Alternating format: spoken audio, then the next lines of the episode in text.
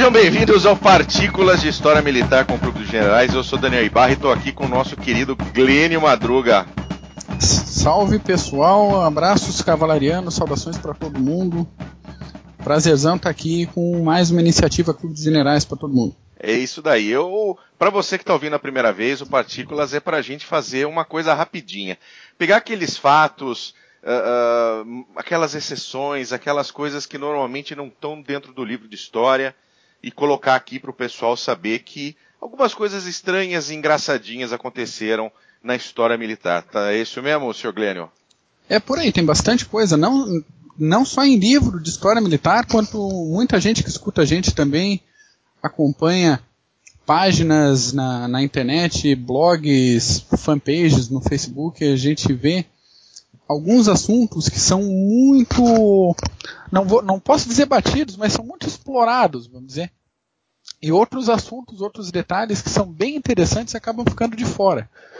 Acho que a ideia é trazer um pouquinho disso para a discussão, que, que, possa gerar aí futuras leituras, futuras rodinhas de papo em boteco, coisa que a gente possa trazer para a visão de todo mundo aí. É isso aí. E hoje a gente vai falar de rendição, né? Algo que é muito familiar francês. Sim, pois é, eu já ia perguntar. E também para o alemão, né? Vamos ser sinceros, duas guerras mundiais dentro do mesmo século, tomar o piaba nas duas é complicado. É chato, e, né? É, é, é, fica difícil, né? Grandes... deficiência alemã do Purral. Pois é, não, eram grandes exércitos, extremamente competentes e, tomavam no cu do mesmo jeito. Sim. Ainda bem. mas não. a gente vai falar de rendição hoje, mas não exatamente na, na, rendição incondicional. Nós vamos falar naqueles, naqueles nossos amiguinhos que, seja por questões técnicas, ou seja porque eles tinham outros interesses, acabaram não se rendendo. Tá, como assim? Não rendeu, não vou me render, vou continuar lutando. Deu mais o que fazer. Pra, isso, assinar a rendição, mas eu não. Eu não. não eu não tô afim, eu não tenho nada a ver com isso, eu quero continuar com o pau tori. Entendeu? Tá, mas a gente teve, por exemplo, na, na, na, na Primeira Guerra Mundial, tinha horário, né? Todo Não. mundo ficou sabendo do negócio, ah, dia 11 do 11, vamos acabar todo mundo. Até tem ó, uns casos aí que o pessoal até um minuto antes estava trocando tiro e no minuto seguinte levantaram das trincheiras que queria abraçar. Mas a Primeira Guerra ela foi uma guerra extremamente sangrenta, mas muito cavalheiresca, né? A gente não pode esquecer, por exemplo, do, do, da, do famoso uh, uh, truce, né? Como é que é, como é, que é em português? É, é, não é armistício também. A trégua, é, trégua. A trégua, sim. A trégua de Natal de 1914, de 14, né? Claro. Foi, né? Pararam, é Natal, a trincheira alemã cantando Natal, a trincheira britânica cantando Natal, e de repente vamos jogar bola, trocar presente. Amanhã a gente se mata de novo. Exatamente, dentro da boa educação de época. Dentro da boa educação de época, hoje a gente né? Shake hands, vai lá, troca presente, joga bola, troca fotinhos, né, da esposa, da namorada que ficou em casa, que já tá dando pro padeiro. E o cara depois volta depois de cinco anos de, de campanha para conhecer a filhinha de dois anos dele. Né? Exatamente, né? exatamente. Então, é, é, era diferente, né? A gente teve, mas, por exemplo, nessa, na rendição incondicional de 1945, de 8 de maio, também hum. tinha horário. Ah, é? Também tinha horário. A, a, a, rendição foi assinada em Reims, na França, às 2h45 da manhã. Uhum. E as forças alemãs tinham que depor suas armas até as 11 horas e 1 minuto da noite do mesmo dia. Certo. Tá? Então, deu 11 e 1, pessoal. Né? né? Sai da trincheira, arma no chão, mãozinha na cabeça. Torce para não ser um russo do outro lado. Sim. E vamos para casa, vamos reconstruir, vamos limpar a bagunça, né? Vamos pagar as reparações de guerra. É isso que normalmente deveria acontecer, mas nem sempre era assim, né? A gente tem que também pensar que era um outro tempo, né? Hoje, hoje um cara dá um peido aqui, no segundo seguinte já está no Facebook. Não, é por aí mesmo. Hoje em dia tá o cara vai pra guerra sentado na cadeirinha do escritório lá no Arizona, pilotando um drone que está a trocentos milhares de quilômetros. Exatamente. Em cima do Oriente Médio, termina o expediente dele, bota no controle remoto e vai para casa, né? Pega é, o que, você tinha, o que você tinha na época, você tinha telefone, uhum. num, num estado bastante dificultado, porque né, todo, toda a Alemanha estava destruída. Você tinha uh, o rádio, que era talvez o meio mais eficiente. Sim, Morse, para quem tinha. Morse, e só, né? É por aí. Pombo Correio não tinha, porque o Pombo, Correio volta para o quartel-general, né? Ele não sai do quartel, né? Ele volta. Sim, poucos veteranos vivos nessa época, né? A gente matou quase tudo na Primeira Guerra, não. é, Sobraram poucos. Coisa poucos interessante, hein? A população de pombos na, na, na, de Paris sumiu a ah, zero, ah, claro. foi a zero durante a Segunda Guerra Mundial, porque obviamente hum. acabou a comida, né? Vamos comer o quê? Os nossos, os nossos amiguinhos, os nossos ratinhos de asa. Frango urbano. Frango, é isso daí, fica lindo. Você que, você que gosta de fazer umas.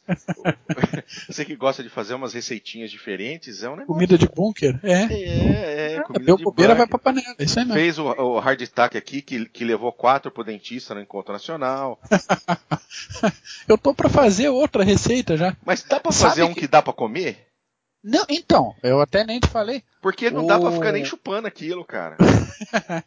pro, pro ouvinte desavisado, o nosso encontro nacional foi em novembro do ano passado. É isso, né? Isso, novembro de 2016. No, novembro de 2016, perfeito. Eu fiz os rádio táxis, acho que umas duas ou três semanas antes.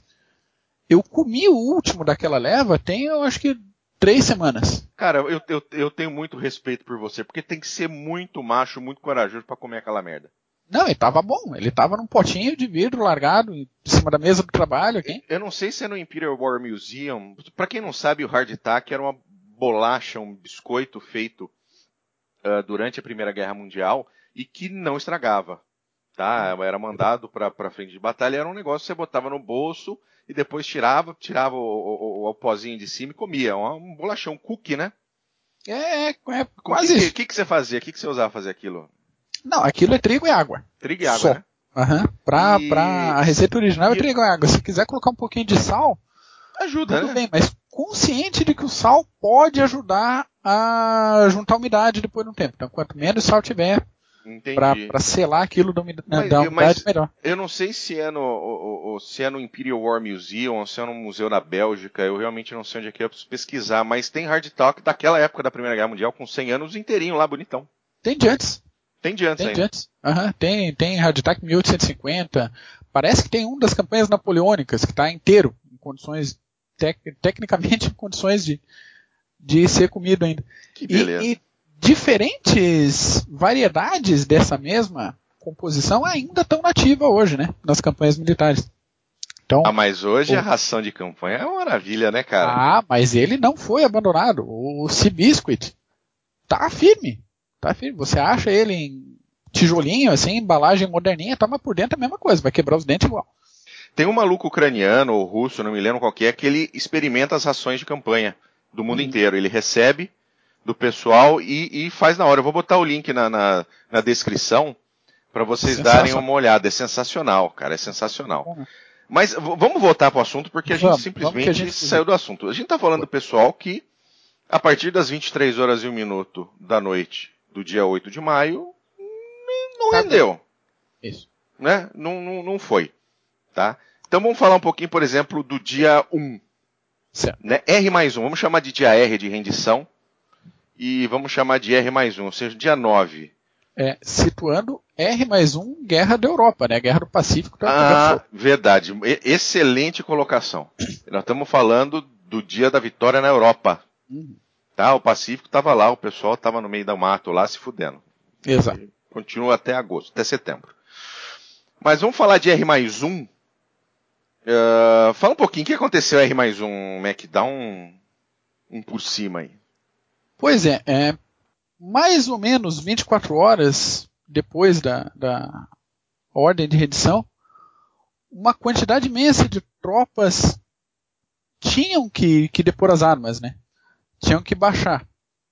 Então, tinha infantaria alemã, por exemplo, em Danzig, no porto de Danzig, de Danzig, que continuaram a lutar durante todo o dia, firme e forte, apesar de estarem conscientes aí da, da ordem de Eles estavam lutando com os russos também, né, cara? É, pois é, não é fácil também explicar para os russos que iam parar, né? É, é Que estava tudo combinado. Uma coisa é o Estado Maior lá combinar que ia parar, outra coisa é parar mesmo no front.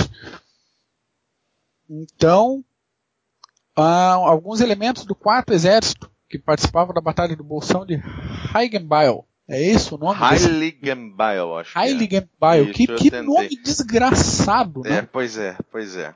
Então eles continuaram a lutar durante todo o dia 9 de maio, assim como todas as tropas alemãs ao longo das linhas gregas no mar Egeu. Então, de uma ponta a outra aí dessa linha mais ou menos vertical que a gente pode fazer no mapa da Europa, os alemães continuaram, a, a tropas alemãs continuaram em combate firme aí. Com, com cinco dias, não é mais cinco, uh, tinham tropas da Wehrmacht e da SS na Tchecoslováquia, uh, depo, uh, né, entregando as suas armas cinco dias depois, em 3 de maio. Né? Uhum. na península de Hel, na Polônia, eles não se renderam, os soviéticos, até o dia 13. E os últimos homens saíram das trincheiras em 13 e 14 de maio, né? Ou seja, estão falando cinco dias depois, né? A, a, a notícia já está espalhada.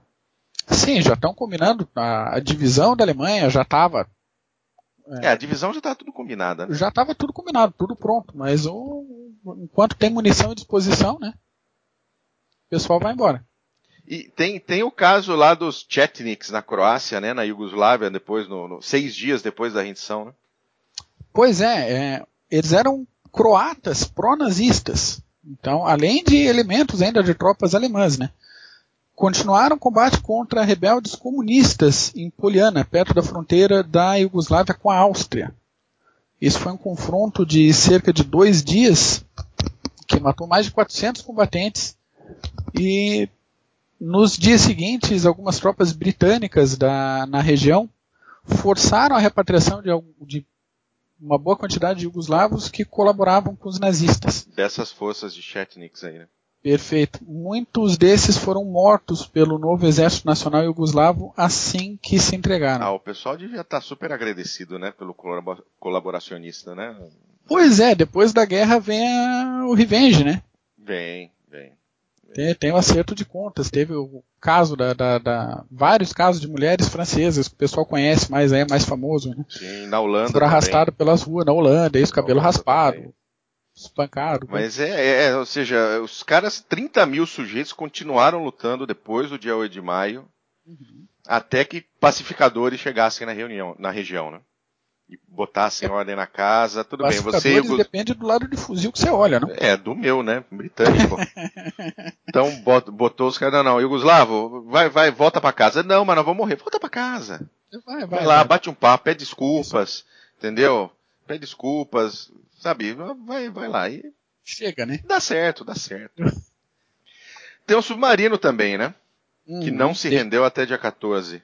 Uhum, ele estava no meio do Atlântico Norte quando a guerra acabou, né? No dia 8 estava no meio do Atlântico, estava viajando.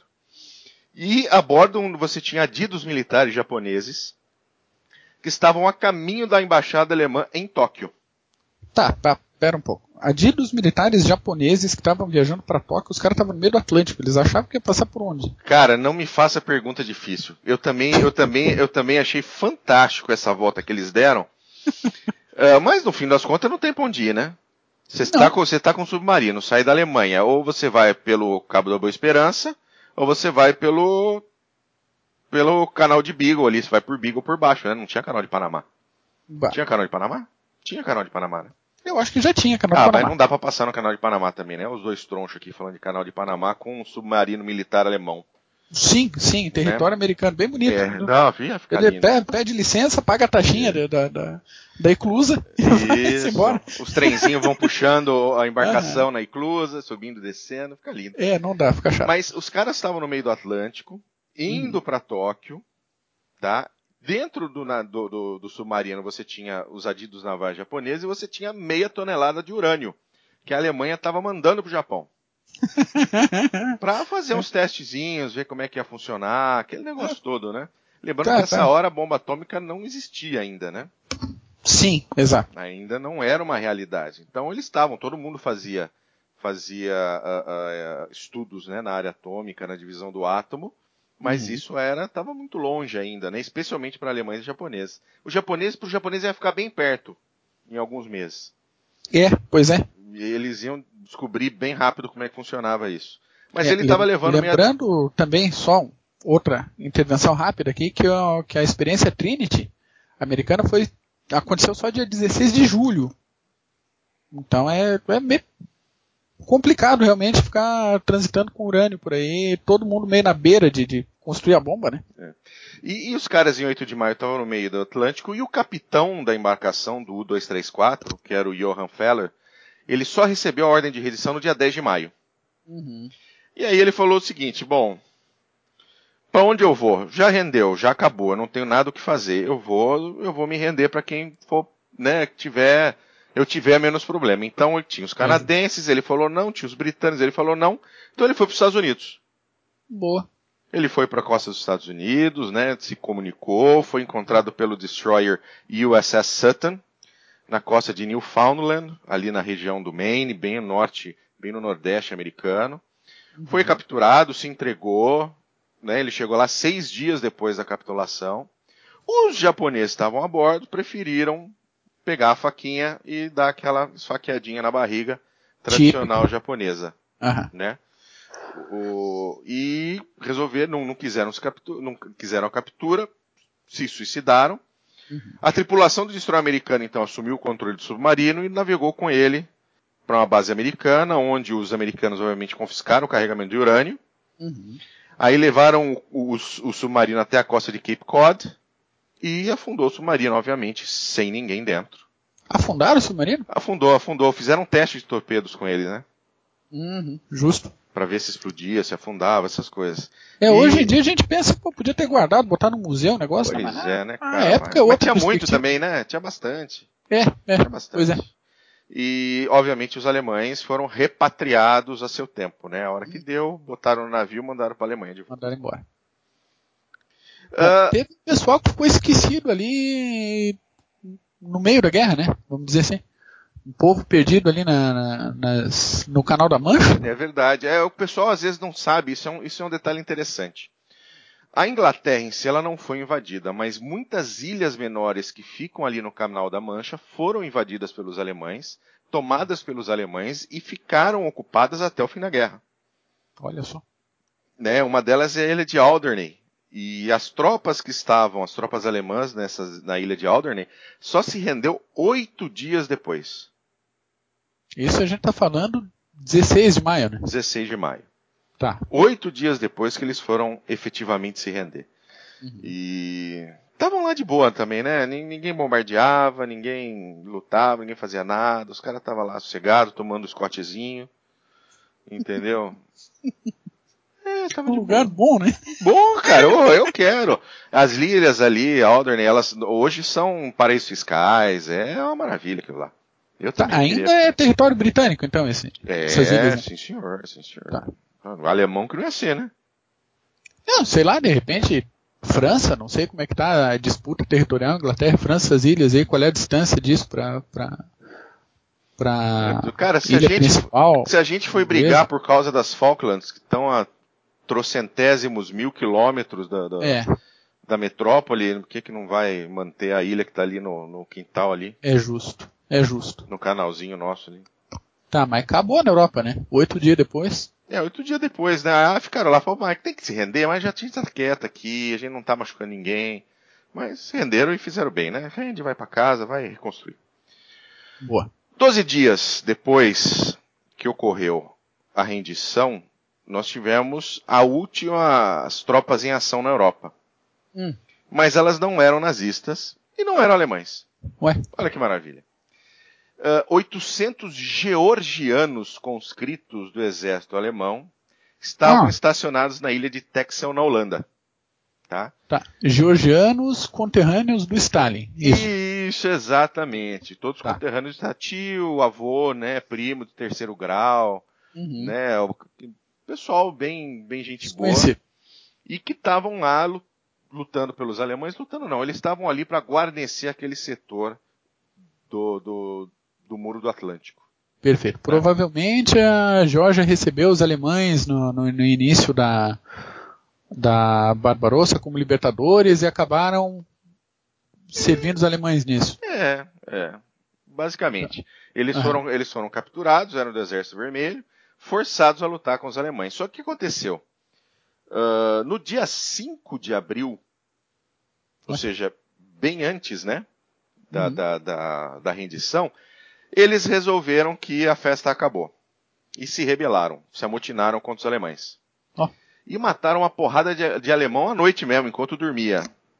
O cara uhum. tava lá dormindo, no seu saquinho de dormir, bem confortável e se ferrou.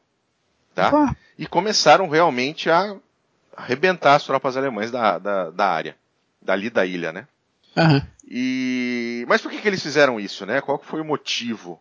Né? O que, que qual foi o, o, o ponto principal? Eles receberam a ordem naquele, naquele início de abril para serem enviados para o continente para tentar parar o avanço americano e britânico pelo oeste da Europa. Certo. Pós dia D, né? Dia D, lembrando, 6 de junho de 44. Uhum. E aí os caras falaram, não, estamos indo pra morte certa, vocês estão maluco. Nem fodendo. E aí começar, aí começou a porrada. Uh, uh, os alemães conseguiram contato com o continente e conseguiram envio de reforços, tá? Dois mil alemães foram transferidos para a ilha de Texel. Esmagaram a revolta, né?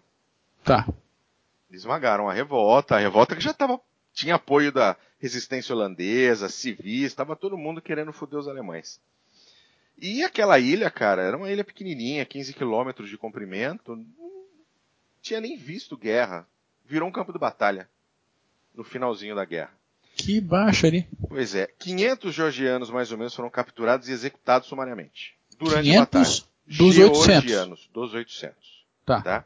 Durante esse período todo, teve o avanço aliado. Uhum. E ficou todo mundo isolado.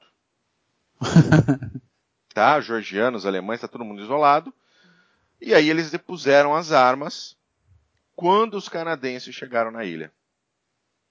Isso Simonds, já. Abraço pra ti, cara. É, isso tá já... ouvindo, gente. 12 dias. 12 dias depois. De que a guerra. Ou seja, de abril até o meio de maio, esses caras ficaram lutando e se batendo no meio daquela Uma ilha. ilha de 15 quilômetros. É. Na Holanda. Tá. E aí o que aconteceu? Beleza, todo mundo depõe armas. O que, que aconteceu com o restante dos georgianos? Foram entregues aos seus primos russos, soviéticos, que obviamente pegaram eles, levaram para Moscou, uh, acusaram de traição, condenaram ah. e mataram. Né? Executaram. que sacanagem. Eu tô rindo dos caras, mas a história é muito ridícula. É, o cara luta para tentar ter liberdade, né? Já não tinha antes. Aí caiu na mão de outro que também não tinha. Aí falou: não, então tá bom, acabou a luta, parei. Que bom, tem canadense vindo. Não, mas não é conosco, não. Tá vendo aquele ali, ó, da steppe russa? É com ele que você vai. vai com o Ivan lá, vai. Vai com o Ivan. E aí se fuder todo mundo, né? Que barbaridade. Né? Essa é considerada a última batalha da Segunda Guerra Mundial na Europa. Na Europa. Essa batalha. Tem, nessa... mais gente ainda. Tem, tem mais gente. Essa, oh. essa batalha nessa ilhazinha holandesa uh, entre georgianos e alemães. Uhum. É mole? Perfeito. Agora a gente vai dar um pulinho, tá? Pulinho. De R, de R mais 12 para R mais 101. Tá. R mais 101, fazendo as contas mais ou menos, a gente está em agosto de 45. Exatamente. Ok. E, e, quem que é o, e quem que é o nosso ponto central desse R mais 101, meu querido?